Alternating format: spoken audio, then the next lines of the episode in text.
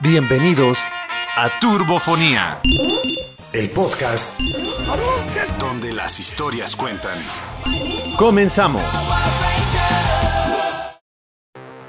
Amigos, amigas de Turbofonía, ya estamos reunidos aquí en los estudios de Shoryuken Games para empezar a grabar y que se quede en esta cápsula del tiempo llamada podcast, el episodio número 6 de su programa favorito del recuerdo en donde todas las historias cuentan. Estamos aquí reunidos. Miguel Pacheco, un servidor Hugo Mena y una persona que nos dejó bastante intrigados eh, en el episodio anterior. Pero antes de comenzar, antes de entrar de lleno al tema, me gustaría preguntarle aquí a nuestro co-locutor, Miguel Pacheco. ¿Cómo te encuentras? ¿Pacheco? Muy contento, muy emocionado. Hugo, lo logramos. Pudimos traer nuevamente a Paco Arellano, locutor emotivo. Exactamente. Y mírame, estoy temblando. sí, pero sí. Yo más. Sí, pero siento que tiene que ver con lo que inhalaste hace unos minutos. no es cierto, aquí estamos sanos. Ya eh, estamos tomando. De hecho, me siento culpable porque mientras aquí Paco Arellano y yo estamos tomando algo con azúcar, Miguel Pacheco está tomando agua solamente. Yo tomo mucha agua. Todo el día estoy tomando agua. Exactamente. Eso es, eso es bastante bueno. Eso es bastante bueno para tu cuerpo. Mientras mi cuerpo me está diciendo, ¿en serio, Hugo? ¿Más azúcar? ¿En serio? Te veré dentro de 10 años. Estamos aquí reunidos. Nada con exceso, todo con medida. Exactamente. Estamos aquí con Paco Arellano, ya escucharon su voz, la misma voz que nos deleitó hace en el episodio anterior, porque quedaron muchos, muchos, muchos temas en el tintero. ¿Vas a... Sí, la gente nos lo estuvo pidiendo que querían escuchar más de Paco Arellano y aquí está nuevamente. Aquí tenemos a Paco Arellano. Y antes de comenzar con el tema del día de hoy, de hoy, Paco, maestro Paco Arellano, maestro por todos los años de experiencia y por todo lo que he podido aprender de tus anécdotas en estos eh, en este programa pasado y en este programa que viene que estamos grabando en estos momentos. ¿Cómo te encuentras? Muy bien, muchas gracias, muy honrado, muy contento de estar con todas y todos ustedes aquí en Turbofonía. Muchas gracias. Qué gusto, qué placer, qué privilegio, qué dicha volver a coincidir contigo aquí en los micrófonos, compartir este micrófono contigo. Y pues vamos a comenzar. Vamos a comenzar con lo que quedó pendiente el programa anterior. En primer momento, esta etapa ya de la radio digital, esta etapa ya de eh, pues una radio distinta en donde todas las eh, los operadores tuvieron que cambiar sus equipos, donde se tuvieron que cambiar primero de eh, esta música de viniles a música en cassettes, después a música en CDs y ahora música completa y absolutamente digital.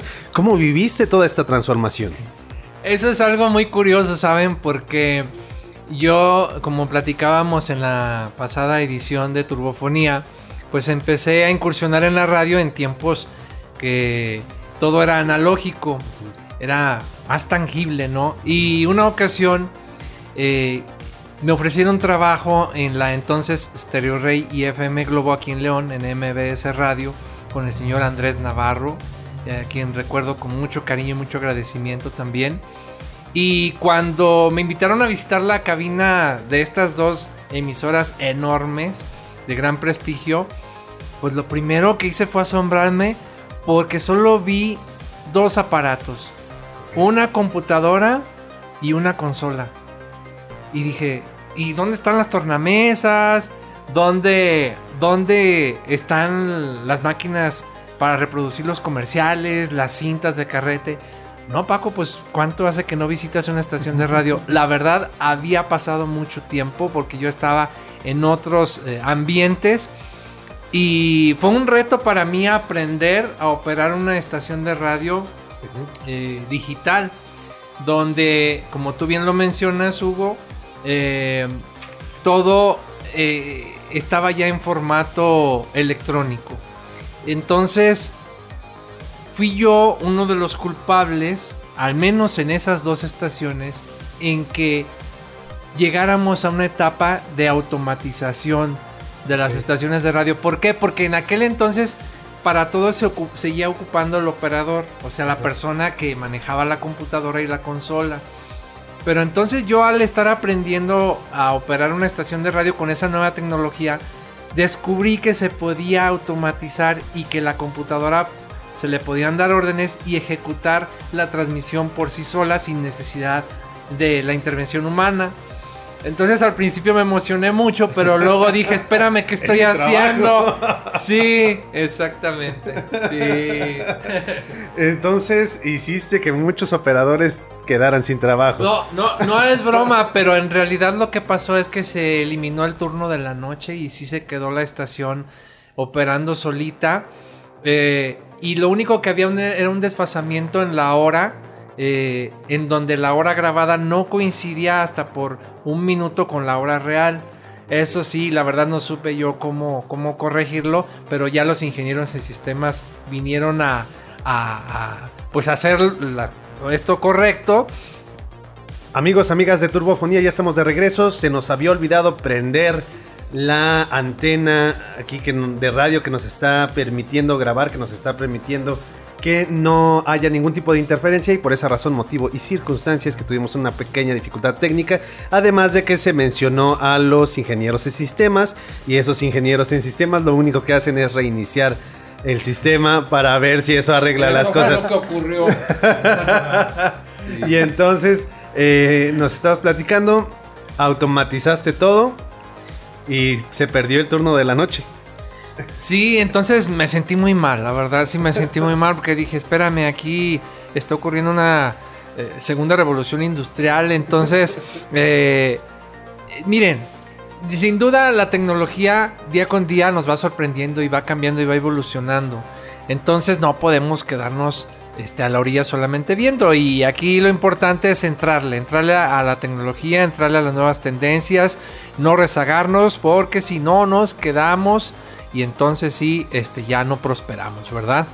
Pero eso fue, eso fue, digamos, la experiencia, mi primera experiencia en lo que fue la radio digital, donde precisamente MBS Radio, Multivisión, pues Stereo Rey FM Globo fueron pioneras en digitalizar sus procesos y sus cabinas de radio. ¿Y qué es lo que hiciste en este tiempo en el que estuviste alejado de la radio, que regresaste te fuiste a la parte análoga y regresaste con la parte digital que hiciste en este Inter. Fíjense que la digitalización llegó primero a la radio y después a la televisión. Yo estaba haciendo televisión. Eh, estaba en Canal 10 y en aquel entonces eh, todo el equipo que se empleaba en la televisora pues era analógico, incluso la parte de audio, donde yo llegué con nociones pues de audio y a programas en vivo donde eh, metía muchos efectos de sonido y todo aquello. Entonces el productor se quedaba, ah, caray, oye, qué interesante. Este, había una competencia de avalanchas y metía sonidos de, motor de coche, claxons y todo eso. Este. Y, entonces me estuve ocho años eh, incursionando en televisión haciendo muchas cosas, pasé por, por muchas etapas muy bonitas y de constante aprendizaje y por eso cuando regresé a la radio, la radio ya empezaba a evolucionar no lo hacía aún la televisión, menos la, local, pues. Y, por eso fue mi asombro. Eh, ¿Dónde te gusta más, televisión o radio? ambos tienen lo suyo, pero mira, es cierto que la radio despierta nuestra imaginación. Y en base a nuestras experiencias, en base a todo aquello que no solamente vemos, sino lo que olemos, lo que probamos, lo que tocamos, eh, lo podemos imaginar a través de eh, una palabra o a través de la música o a través de un sonido, ¿no? Entonces, sin duda, así como la lectura, el escuchar solamente sin, sin ver, eh, ayuda a que nuestra mente se ejercite y entonces hagamos este ejercicio de imaginación donde por experiencia, pues en pláticas que he dado a estudiantes que eh, están aprendiendo sobre comunicación. Lo interesante es que hay distintas formas de percibir un, eh, sonido o, una frase, ¿no? Y eso es lo enriquecedor. Por eso considero que la radio eh, es, es la, base y es elemental este, para cualquier otro medio de comunicación que se deriva de esta, como fue la televisión que agregó la imagen Y no porque haya imagen descuidemos el, sonido, o sea, van de la mano. Ok. Entonces, eh, eh, te fuiste de la radio unos años, ocho años, estuviste en televisión, regresas a la radio, ahora la radio ya es digital y empiezas a trabajar en este mundo radiofónico digital. ¿Cuánto tiempo estuviste así y cómo es que saliste de la radio y te fuiste a la comunicación social? Sí, cómo no. Bueno, pues eh, en la radio la verdad me corrieron. Y les voy a decir por qué. Sí, sí, la verdad. Y en la televisión también me corrieron. Pero bueno, miren, les voy a decir por qué. En la radio, eh, aquí en León pedían mucho determinadas canciones que no había en el catálogo de programación eh, de una de las emisoras de radio, concreto de RW Sonido 1390. Y hasta el título tiene curioso porque tiene que ver algo con lo que pasó. La canción era de bla bla bla y se llamaba o se llama No voy a mover un dedo. Pues yo moví todos los dedos. Entonces, este la gente pedía mucho esa canción y decía, es que va con el perfil de programación de la RW, que es, es para jóvenes, es, estaba muy en boga el pop rock en español, o sea, es cuando llegó la música de artistas de Argentina, de España, aquí a México y por supuesto de, grandes artistas mexicanos, ¿no? Eh, y dije, ¿por qué no programarla? Y entonces el dueño de las estaciones de radio volaba en una avioneta en Guadalajara para escuchar y monitorear las estaciones de radio que tenía aquí en León y escuchó esa canción y les habló a sus programadores de Guadalajara, mis jefes, les dijo, oye, ¿y en qué momento yo autoricé esta canción? ¿Cuál canción? Pues la de bla bla bla, no voy a mover un dedo. Este, no, pues se dejaron venir para acá, vinieron sobre mí, este, y pues yo era un jovencito, o sea, tendría 16, 17 años. Sí, no, de, verdad, con, con, una responsabilidad muy grande a mis espaldas. Y y yo les, decía, es que a la gente hay que, hay que complacerla, este, esto va de acuerdo a nuestra programación. No, yo no sabía que existe algo que se llama payola. ¿Qué es la payola? Es muy triste decirlo. Eh, la payola es cuando una disquera que representa, o un representante de un artista, le dice al programador, oye, programa esta canción cada hora en tu estación, te doy tanta lana, ¿sí? Aun cuando no esté bonita la canción, aun cuando realmente no, no te gusta en primera instancia, de tanto repetirla ah, en la programación, de tanto estarla poniendo, la gente termina adoptándola y haciéndola suya. Entonces, bueno, pues yo no sabía de eso. Y, la, y muchas veces la programación, que no ocurre esto en Turbo Radio en absoluto, este, la programación de muchas estaciones eh, actuales está definido por esos criterios. Por eso dicen, bueno, ¿por qué esta canción a cada rato? Este, y me decías que luego televisión. A ver, a ver, eh, sí, ¿cómo es que sales de la televisión? ¿Cómo es ah. que sales? Bueno, realmente lo de la televisión lo agregaste tú, eh, pero me resulta bastante interesante que también nos ah, platiques eso. Sí, ya, ya recordé, mira, lo que pasa es que una labor que sí me gustó mucho hacer este, en esta etapa final en, en, este grupo de estaciones de radio de Activa del Centro, que así se llamaba entonces, era recibir a los artistas. Y en aquel entonces estoy hablándoles de una Daniela Romo bien jovencita que iba a promover su primer sencillo Mentiras. Dime por qué. Este, no la de Cricri, esa es Di por qué. No, eh, y luego iba a Pedrito Fernández cuando se lanzó el disco de baladas pop o música pop con él, siendo que lo conocimos en el género ranchero. Varios artistas, bueno, entonces llegó un grupo de niños bien inquietos, bien locochones, microchips, con un disco, eh, y me invitaron, oye, vamos a presentarnos acá en una televisora local. Le digo, ¿en dónde? En el canal 10, sí, ¿por qué no nos acompañas? Me subió un camión que estaba súper equipado, ¿sabes? O sea, bien lujoso, así con, con servivar y, mesas y todo. Y yo me quedé, wow, ¿qué es esto? Y así fuimos al canal 10. Cuando llegué a la televisión, nunca había visitado un canal de televisión. Si la radio me asombró cuando la visité por primera vez, la tele fue así como que... Y tantas televisiones y, tanta gente trabajando al mismo tiempo y foquitos por todos lados. Una cuestión mágica, ¿sabes? Me atrapó. Me atrapó, me jaló como imán y dije, yo quiero estar aquí. Este, no perdí el encanto por la radio, pero entre que me corrieron, que ya lo platiqué, dije, ya sé a dónde voy a ir a pedir chamba. Entonces me fui a Canal 10, que no fue fácil, fueron cuatro idas consecutivas con la persona que contrataba, hasta que yo creo ya lo harté, dice, bueno, ya te quedas, está bien. Y algo mágico y que yo les comparto es que ocurrió que me dijo, tú tienes todas las facilidades para aprender, ¿eh? Tú aprende hasta donde tú quieras. No, pues no me dijo dos veces. Había cursos de iluminación, cursos de dirección de cámaras, cursos de escenografía. Todos los tomaba. Todos. Yo, yo, yo. Y por parte de Televisa. Venía gente de Televisa aquí a León, a la televisora. Y, y fue como me fui formando en televisión. Sí. Okay. ¿Y cómo es que sales de televisión? Esa es la pregunta que parece que la estás evitando. Ah, ya. Mira, no, no. No, es que sí estuvo algo feo, la verdad. Pero no, pero no, no, no, no, ¿qué tiene? Miren, en televisión primero, ocho años también. Fue la misma cantidad de años que estuve en, la radio la primera vez. En esos ocho años eh, incursioné en muchas áreas. al grado que el área técnica, que es la que me me, adoptó al principio, que me dijo, ok, te quedas. Después el área de producción me pedía con ellos. Era una batalla entre, entre técnicos y de producción cuando había problemas en una transmisión o algún programa. Y entonces, como yo venía del área técnica e incursioné en el área de producción, yo entendí el papel o el desempeño de ambas áreas. Y entonces yo me volví un conciliador entre ambas áreas. Y yo decía, es que no, la culpa no es o de técnicos o de producción, la culpa es del canal, la culpa es de la televisora, somos un solo equipo, no somos dos equipos.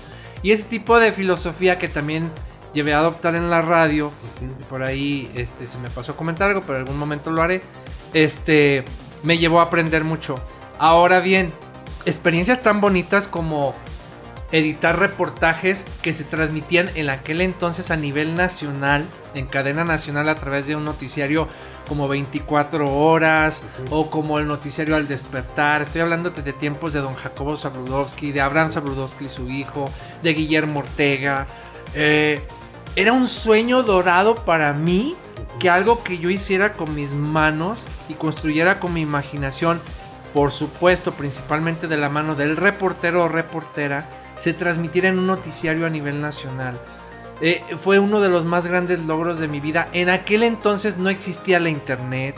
En aquel entonces hacer una transmisión con cobertura nacional era todo un reto y un privilegio para quienes participábamos ahí de una u otra manera, ¿no? Entonces, ¿cómo me corrieron? Bueno, pues muy sencillo. Este. Adiós. Eh, sí. Gracias, Paco. No, no, fue de verdad, fue. Miren, les voy a decir algo y esto eh, que no se me pase, ¿no? Déjame decirte cómo fue. Había un encargado de noticieros. Este. Eh, era una persona muy temperamental. Era una persona que yo no le guardo ningún resentimiento. Después de que me corrieron, yo lo vi, lo abracé y le dije de verdad yo te agradezco todas las experiencias que, tuvimos y todo lo que aprendí de ti. Y créeme que no fue como tú pensaste. Miren, ¿qué pasó? De México, la gente de México, de allá de Televisa México, del noticiario 24 horas o de Al despertar, eran muy exigentes. Yo les tenía que mandar señal previamente del reportaje, del set, donde estaba el escritorio, ya sabes, la silla, y me pedían que sentara al conductor 10 minutos antes de entrar al aire a nivel nacional. Y entonces yo corría al edificio de enfrente donde estaba mi jefe, que fue el que me corrió, le decía, por favor, licenciado, ya véngase para acá, me, me, urge. Si no, me dicen que no vamos a, no vamos a salir al aire tú no tienes que decirme lo que tengo que hacer. Decía, es que no, yo nada más soy portavoz, o sea, de verdad, y me, pondría muy mal si, si nos dejan fuera.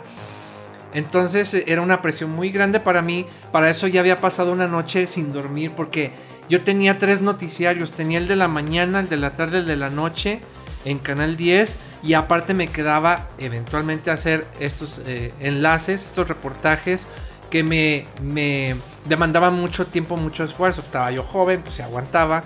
Este, y, bueno, así fue como ocurrió que en el pasillo, después de un enlace, le dije yo a, mi jefe, le dije, no me vuelva a hacer esto, por favor. Y le indignó mucho, le indignó mucho que yo no era quien le dijera lo que tenía que hacer. Le digo, no, no, no, de ninguna manera. Yo, yo tengo un papel que cumplir que usted me ha asignado como su subordinado y simplemente le estoy recordando que, hay que estar ahí a tiempo, ¿no?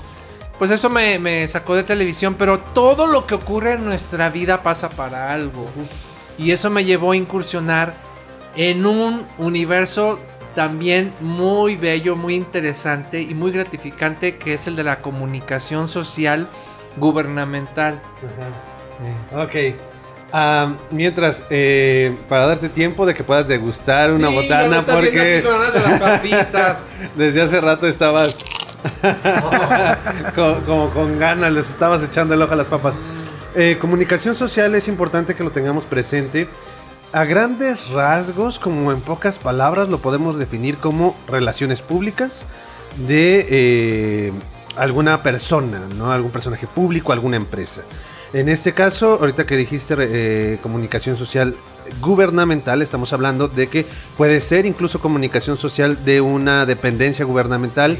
En donde la persona encargada de la comunicación social se encarga de manejar toda la imagen, todo lo que se ve que esté cuidada esta imagen, que todos los discursos que se den de parte de esta de este departamento, de esta área, sean discursos que pasan por ahí para que no ocurran errores como los que han ocurrido garrafalmente con algunos personajes públicos y que te hace pensar cuando ya sabes que existe este departamento de comunicación social de eso lo hicieron por algo. Por alguna razón, motivo o circunstancia está saliendo ese mensaje porque un mensaje así como los que vemos de algunos personajes públicos políticos no salen a la luz nada más porque salgan a la luz. Hay un departamento de comunicación social detrás cuidando cada uno de los mensajes que salen. Por eso es comunicación.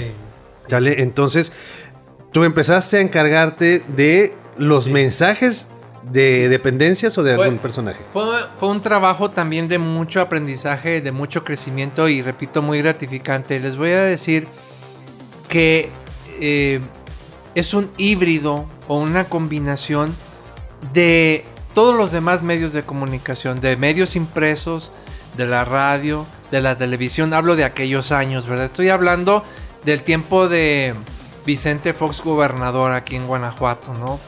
Eh, la comunicación social es como tú bien eh, lo apuntas, ese puente de comunicación, ese enlace hacia con la ciudadanía donde la gente nos volcamos a votar por un candidato, ese candidato se arma de su equipo, que atiende los distintos rubros eh, que una sociedad demanda, tanto en temas de educación, seguridad, salud, eh, tecnología, economía, etc. Entonces, hay una cabeza y yo no he sido esa cabeza. O sea, así he de decirlo. Yo no he sido director de comunicación social eh, en ninguna administración pública, pero sí he tenido la hermosa labor de ser esa persona que va y recoge los testimonios de la gente donde dice, nos hace falta un puente peatonal aquí porque vienen tiempos de lluvias aquí, nos encharcamos, nos enlodamos, es una cosa horrible. Perfecto. Y entonces yo llevaba ese mensaje a través de un video, de un audio, de una carta al entonces gobernador o alcalde. Este, de hecho, Vicente Fox me decía, tú eres el de las cartitas. Entonces, sí. Entonces era una gran satisfacción lo que ocurría después. Les voy a decir por qué. Porque, les voy a poner un ejemplo, Tierra Blanca. Fuimos a grabar el himno nacional con niños y niñas de primaria en Otomí. Y entonces el, el director de esa escuela se acercó a mí y me dijo, bueno, como traía la producción y a ver, vamos a emplazar la cámara aquí, a ver, niños, todos sonriendo, tal, Pues se acercó a mí y dijo, oiga, yo quiero pedirle al gobernador, haga una cartita y yo se la entrego. ¿En serio? Sí, en serio. Porque todos los lunes grabábamos mensajes con el gobernador para radio y televisión y ya le daba la cartita. Entonces una ocasión que estaba yo haciendo labor de edición, la edición, quienes no lo sepan, pues es esta selección de, de tomas o en, imagen o en audio que las vas uniendo y armas tú una historia.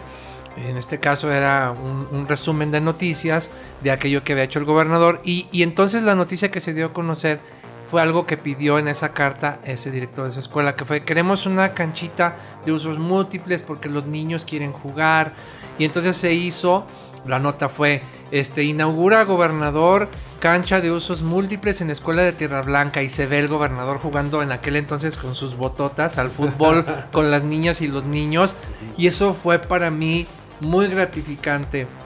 Que nos volviéramos ese puente de, comunicación, de escuchar esas historias de la gente en las comunidades, en, los pueblos, sobre eh, cómo, cómo ha sido su vida y, cuáles carencias tienen y, qué esperan recibir este, como ayuda para que ellos mismos también pongan de su parte y se lleven a cabo tales acciones.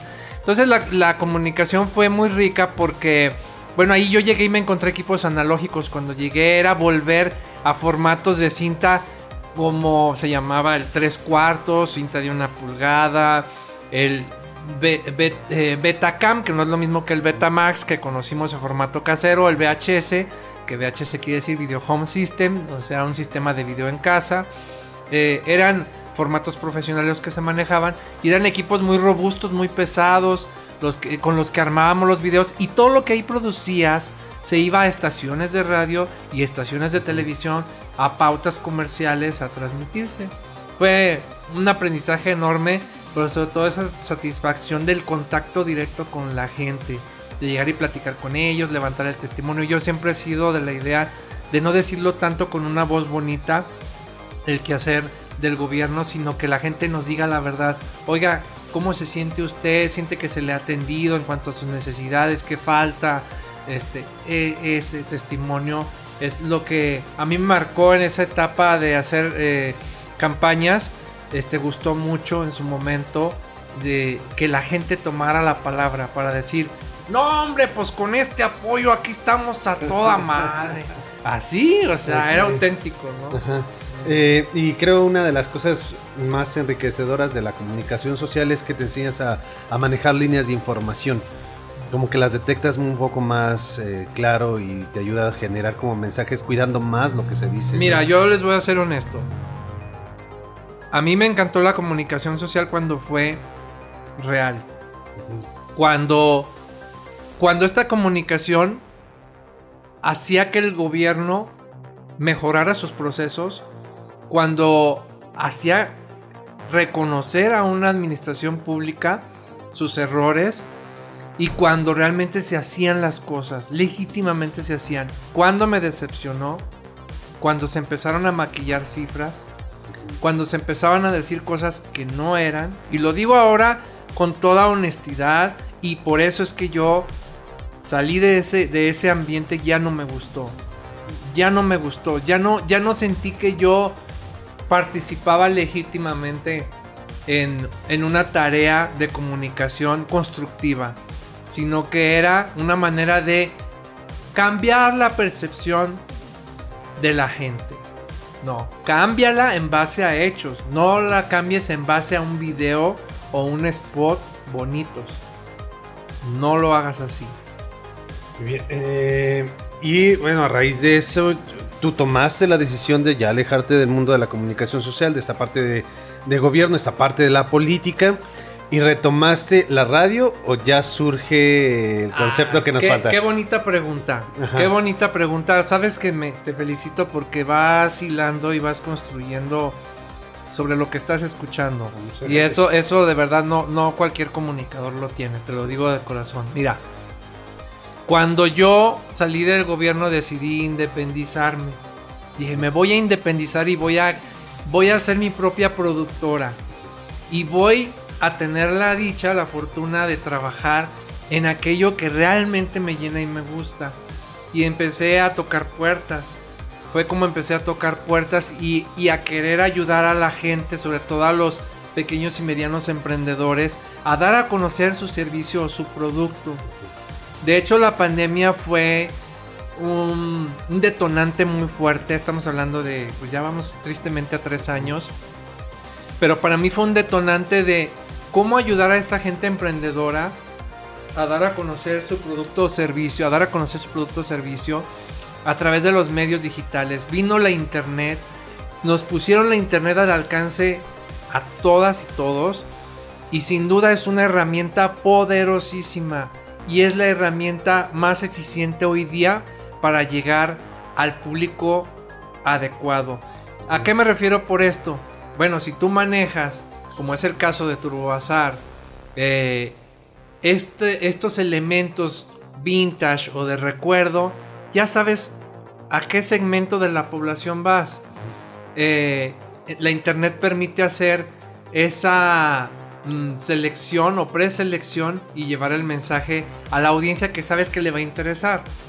Eh, cosa que los medios masivos, como la radio, la televisión, no tienen más que por las, las, características de su programación. Bueno, pues tengo un programa infantil, ahí van comerciales para niños. Tengo un programa para jóvenes, van comerciales para ese segmento. Este. Mm, yo construí la productora, tuvo muchos nombres. La verdad es que hasta video social hice y me gustó. O sea, fue una experiencia muy gratificante.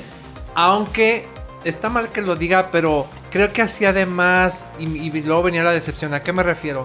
Yo grababa una boda a tres cámaras y la edición era la edición era muy meticulosa, cámaras lentas, musicalización, títulos, cortinillas, sabes, animaciones y todo. Y ¿qué le pareció el video? Es que no lo he visto. Y así como que, pues véalo. Y me dice qué le pareció. Entonces, algo bien importante que quería mencionar hace rato. Busquemos trascender con lo que hagamos. La trascendencia es para el ser humano, siento yo, un deber inalienable. O sea, es algo que tenemos que hacer, trascender. No es lo mismo que hagas un producto para una persona que tal vez no lo valore o no, ni siquiera lo vea, a que hagas algo que puede llegar a mucha gente, ¿no? Entonces, eso a mí no, no, no me llenó de satisfacción. Más que cuando de repente hacía algunos videos de eventos sociales de gente que yo veía de escasos recursos y les terminaba regalando el VHS en aquel entonces o el DVD con el video. No, no, no, así déjelo, no se preocupe. Ya empezaba yo a tener otros trabajos, entonces siempre ha sido así. Cuando hay algún patrocinador o alguien que, que, me contrata y, tengo el ingreso bien para tener a mi familia bien, yo hago más cosas hacia la, hacia la sociedad a través de, de, otras herramientas como, como fue en su momento Sintonía Digital, que ahora lo estamos haciendo en conjunto con Turbo Radio. Este, Conéctate a León, que esa es otra historia, en Facebook. Eh, entonces, mmm, digamos, ya me perdí. A ver, ayúdame, ayúdame, ayúdame. Estamos, estamos elaborando la idea de, ah, este concepto que todavía no he dicho el nombre para que ya eh, cuando sí, tú. tienes razón. Sí, exactamente. Tuvo varios nombres. Se llamó al principio Producciones Paco Arellano. Pero luego me dijeron, es que suena como a social. No, no, no, social no quiero. Luego se llamó Video y Audio Profesional. BAP. Me acuerdo que un amigo me hizo una animación muy bonita, todavía la conservo y la veo y me emociono, como en aquellos días. Y luego le cambié el nombre porque ya no solamente era video y audio o sea, se empezaron a... Yo he sido muy... Como muy inventivo, ¿sabes? Este... Como que me gusta hacer híbridos. Eh, de ustedes, amigas y amigos de, mi generación, han de recordar a Ciro Peraloca, que era, era un pájaro inventor de Disney. Entonces así me decían muchas veces, eres un Ciro Peraloca, porque empezaba yo a conjuntar lo analógico con lo digital, hacíamos instalaciones con con proyección a multipantalla. Fui pionero en hacer em, tanto audio como video streaming en festivales de cine como el de Acapulco, el FICA, que era un festival muy, muy bonito que se hacía eh, en, aquel lugar con presencia de actores como Sylvester Stallone, Salma Hayek, Antonio Banderas, y todo eso lo transmitía en vivo por internet este, con herramientas que empezaba yo a construir mediante programación este, en una computadora. Pero bueno, entonces, después de ser video audio profesional que se agregó a la internet, dije no. Entonces dije, ¿qué es lo que he hecho? He andado de aquí para allá, del tingo al tango, para arriba y para abajo. Soy itinerante. O sea, soy alguien que no está quieto en un lugar, que siempre está de un lado a otro, eh, creando. Ah, pues creativo itinerante. Y de ahí surgió Creativo Itinerante. Y soy un creativo que donde quiera que está trata de crear primero esa emoción en la persona por, por descubrirse y por hacer algo. por hacer algo de trascendencia en su vida, de su negocio, de su proyecto, de su idea. Eh, también me llamé ideas creativas. Claro, antes fue ideas creativas. Sí. Pero bueno, el nombre es lo de menos. Pues aquí estamos echándole ganas. No, claro que no, no es lo de menos, porque si acceden a su dispositivo móvil eh, o a su computadora, entran al navegador web y entran a creativoitinerante.com, van a poder encontrar parte del trabajo de Paco Arellano como productor. Productor, audiovisual, exactamente. Generador de contenido, como ahora se les, también se les conoce. Eh, y hace pues de todo un poco con la finalidad de dar comunicación, dar voz a las empresas y marcas pequeñas, podríamos decirlo así.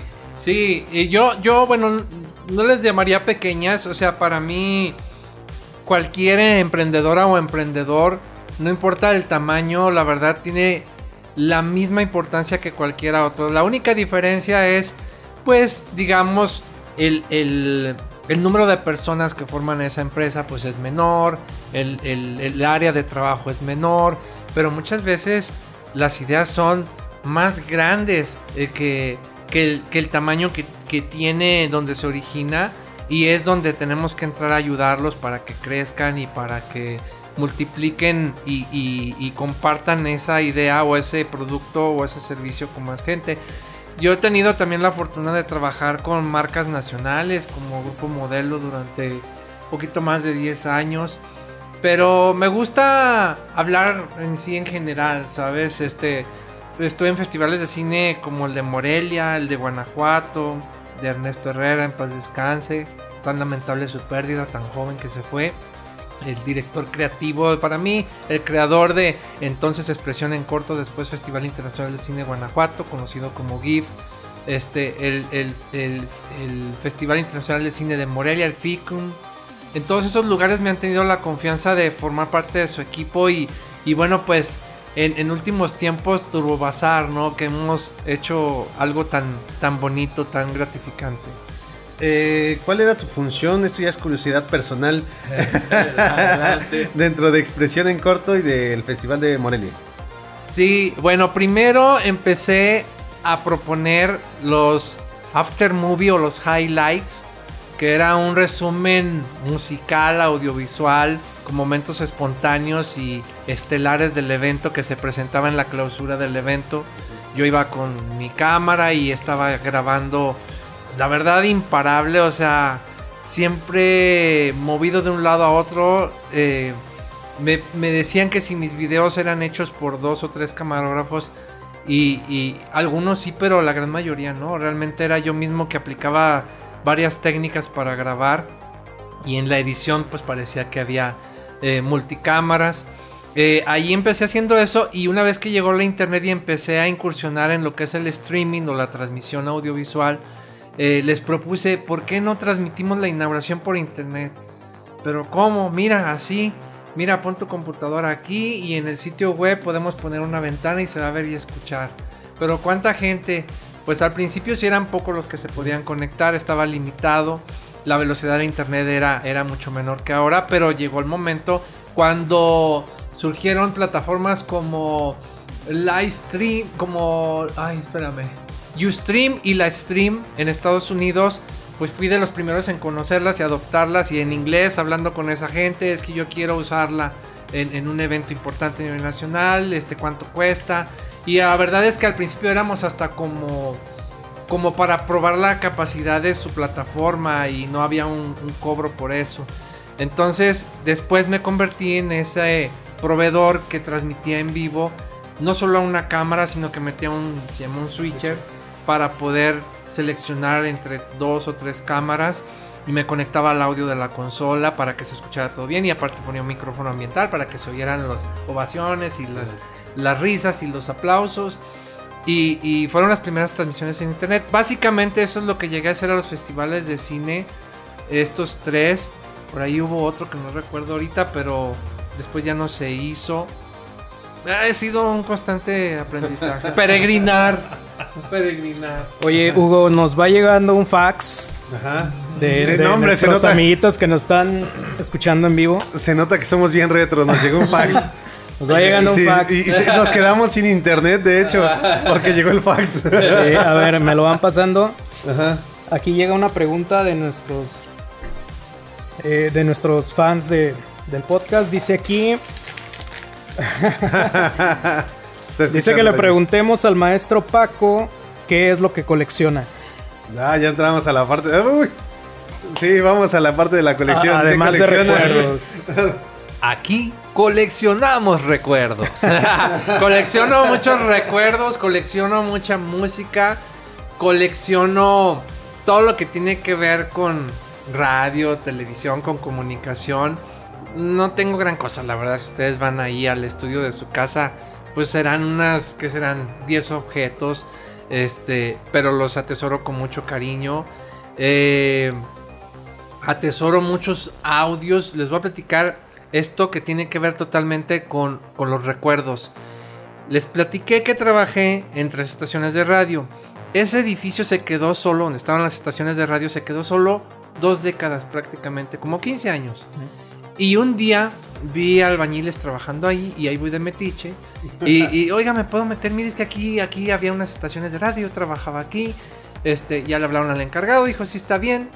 Hasta grabé un video con una cámara GoPro.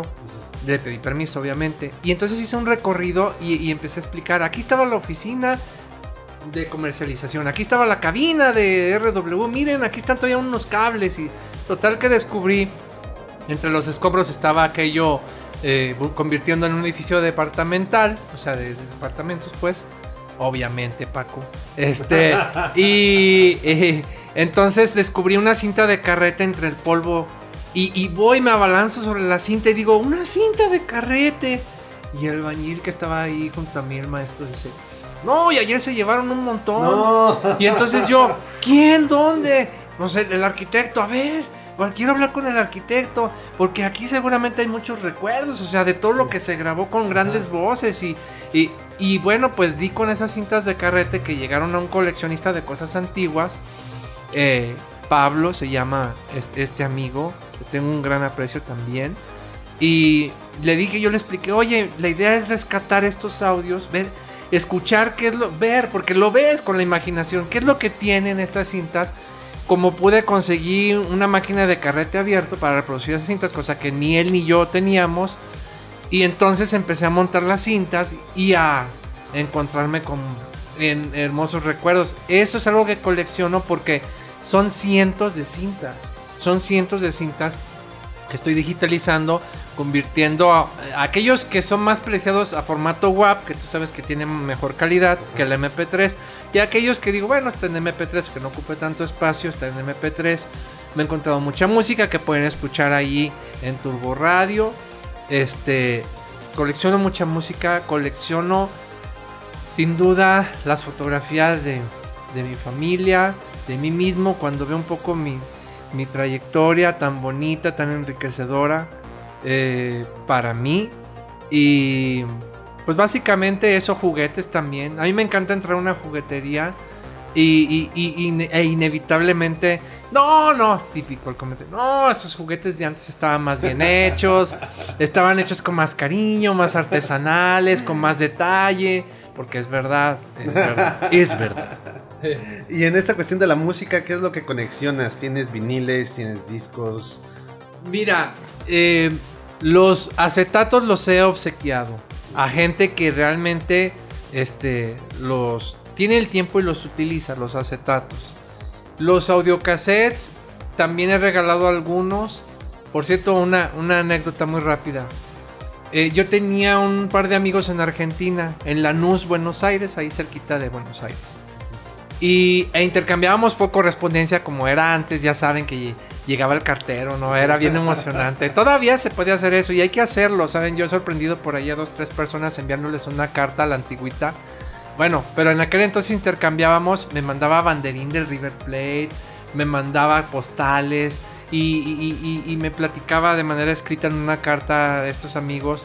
Eh, Daniel Norberto Aguiar y, el, y, y Karina Elena Chapuy. Todavía me acuerdo de sus nombres, increíble. Estoy hablándoles de cerca de 40 años, increíble. Este, 30 años tal vez.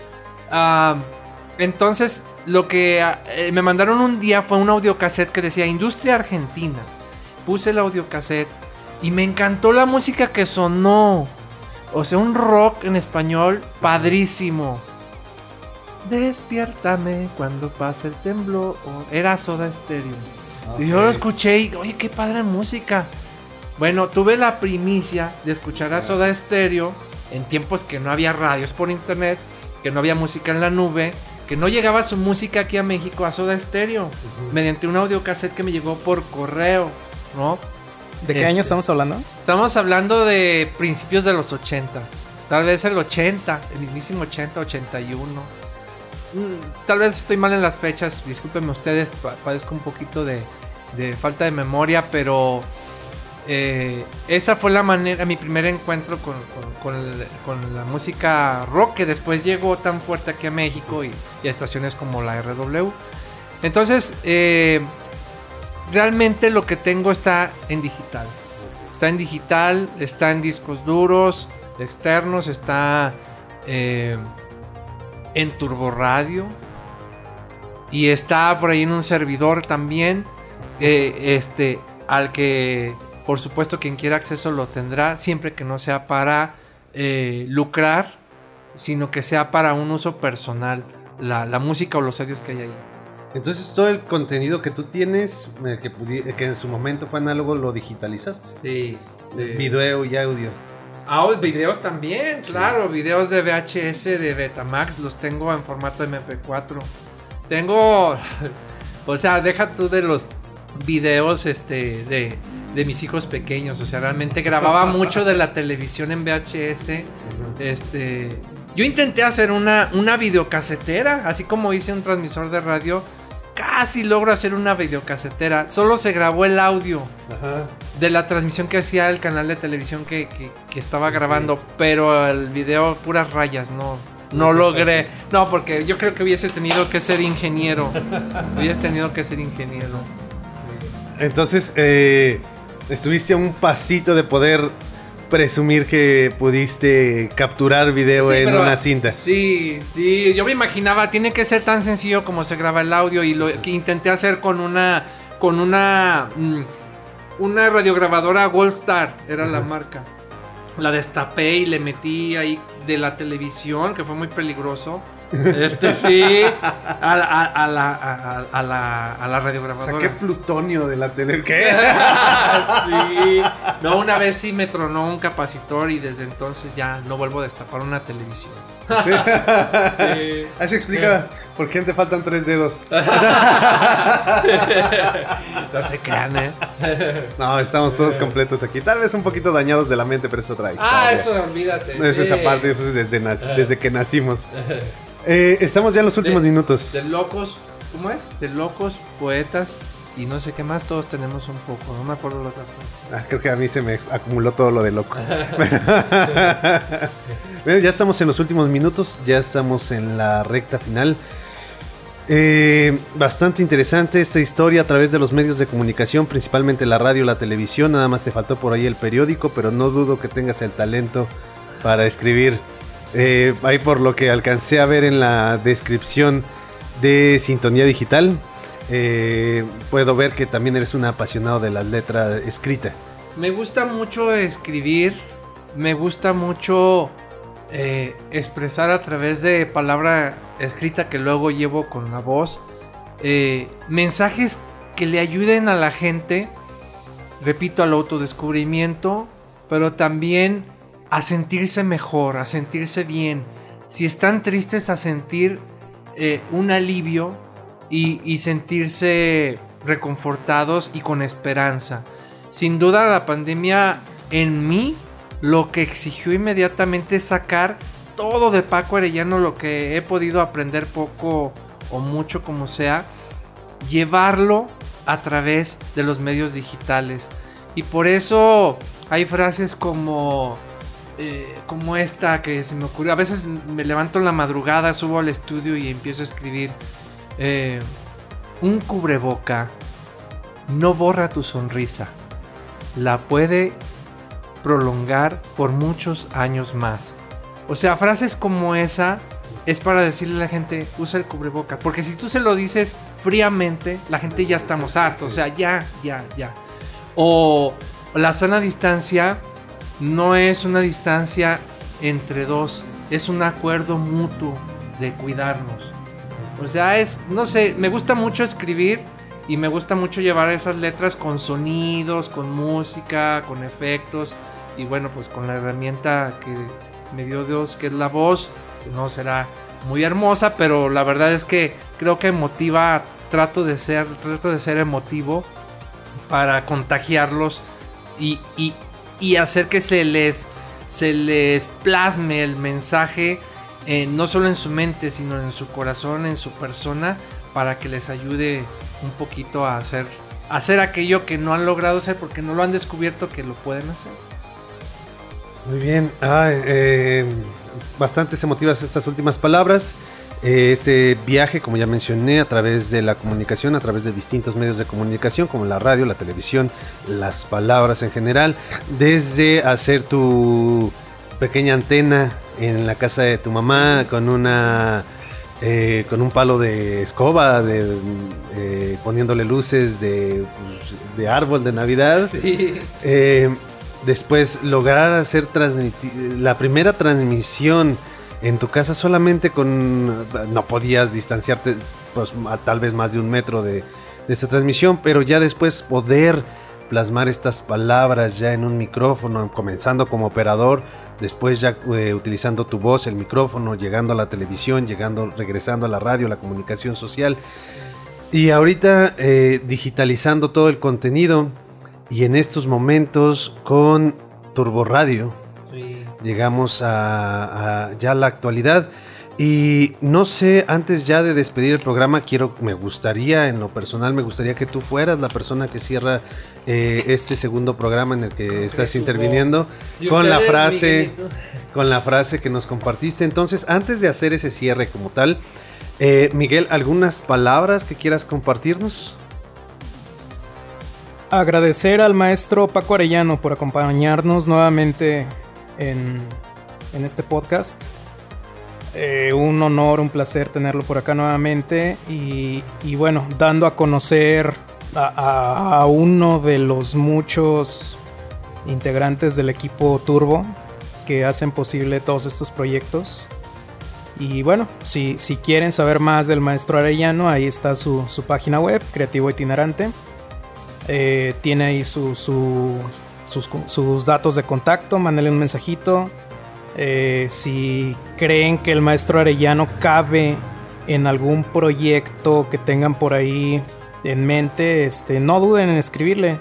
La verdad es que eh, yo tenía en mente algo para el maestro Arellano dentro de Turbo Bazar y ya platicando con él, pues surgió mucho más, mucho más este, de lo que yo tenía en mente y me funcionó de maravilla. Entonces, no duden en contactarlo. Eh, y si quieren que regrese nuevamente en una tercera ocasión, ya no va a ser la siguiente, pero más adelantito en una nueva turbofonía, pues mándenos un mensajito a la página si quieren volverlo a escuchar. Con mucho gusto lo invitamos y, y bueno, créanme que lo que nos acaba de platicar, yo ya lo había escuchado anteriormente en una plática con él y es solo una décima parte de lo mucho que ha vivido el maestro.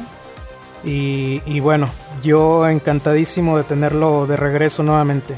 Esperamos que estos dos programas les hayan gustado a ustedes. A nosotros nos trajeron muchísimos recuerdos. Y bueno, aquí las historias cuentan, Paco.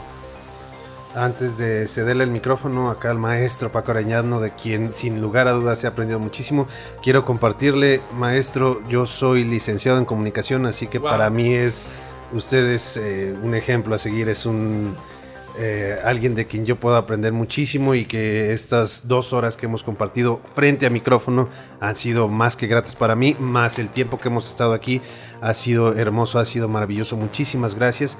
Por mi parte, pues recordarles eh, el agradecimiento a Shoryuken Games que nos dan la oportunidad de estar grabando aquí. Muchísimas gracias a Miguel por abrirme los micrófonos. Muchísimas gracias a todos los que nos están escuchando en estos momentos y a los que nos escuchen en años en esta cápsula del tiempo que es el podcast. Eh, recuerden, aquí todas las historias cuentan y pues no hago nada más que cederle el micrófono al maestro Paco Arellano para que nos regale, nos deleite, pues unas palabras, las que él desee, las que él decida y la cantidad de palabras que, usted decida, maestro, las que usted quiera soltarse en, este, en esta recta final, en este punto final del programa, es todo suyo. Adelante, le dejo el micrófono. De los sueños surgen las grandes ideas y de las grandes ideas viene todo aquello que hoy nos rodea. Hay que rodearnos de todo lo positivo. Hay que enmarcar y atesorar todo aquello que nos hace crecer y que nos hace felices, que le hace un bien al prójimo. Porque saben, la felicidad principalmente radica en hacer felices a los demás. En la medida que nosotros vemos al prójimo, a nuestra familia, a nuestro amigo, a esa persona tan especial que tanto queremos, feliz, nosotros vamos a lograr serlo. Pero saben, hay que descubrir qué es lo que nos hace felices. Aquello que más nos gusta hacer. Aquello que nos deja completamente satisfechos y que le da verdadero sentido a nuestra vida. Hoy día estamos comunicados de manera instantánea, inmediata e impresionante a través de los recursos que el intelecto humano ha desarrollado y creado. Pero no nos olvidemos de la comunicación más básica y hermosa que es la de estar juntos la de hacer una llamada telefónica, escribir una carta, la de obsequiar algo que le va a traer gratos recuerdos a aquella persona que significa tanto para nosotros. Así que una forma de hacerlo es comunicar. Y comunicar no es solamente un ejercicio como el que hago ahora. Comunicar es expresar el interés, el amor y la importancia que tiene para nosotros las demás personas, toda aquella gente con quienes formamos esta sociedad, esa ciudad, este país, este mundo. Así que yo les agradezco mucho, te agradezco mucho, de verdad, Hugo, te agradezco mucho, Miguel, porque qué bonito que esto sea una cápsula del tiempo. ¿Saben? Voltear hacia atrás, el voltear hacia la historia no es un error es el mejor acierto que podamos tener, porque de ahí aprendemos para no equivocarnos en un futuro. Y así es como construimos el día a día, en base al trabajo previo que hizo otra persona, otras generaciones. ¿Cómo inició todo lo que nos rodea? ¿Se han preguntado cómo es posible que hoy puedan escucharme a través de un aparato tan asombroso y diminuto como su dispositivo móvil, su celular o de una computadora? ¿Cómo inició todo? Hay que ir al origen para atesorar y valorar el trabajo de generaciones de personas que hicieron su parte y a nosotros nos toca tomar la estafeta, hacer nuestra parte y pasarla a la siguiente generación. Gracias Miguel por hacer esto a través de Turbo Bazar.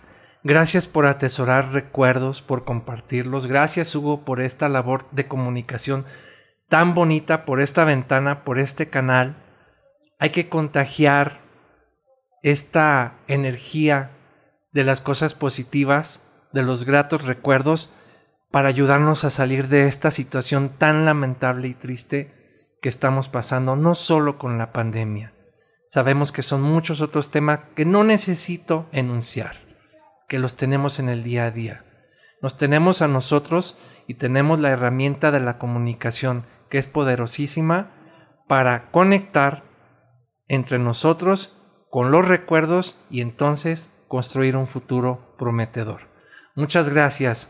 Soy Paco Arellano, locutor emotivo, creativo itinerante, pero sobre todo tu amigo. Muchas gracias. Lucharán dos de tres caídas sin límite de tiempo. Gracias por acompañarnos. Te esperamos en la próxima emisión de Turbofonía el lugar donde las historias cuentan.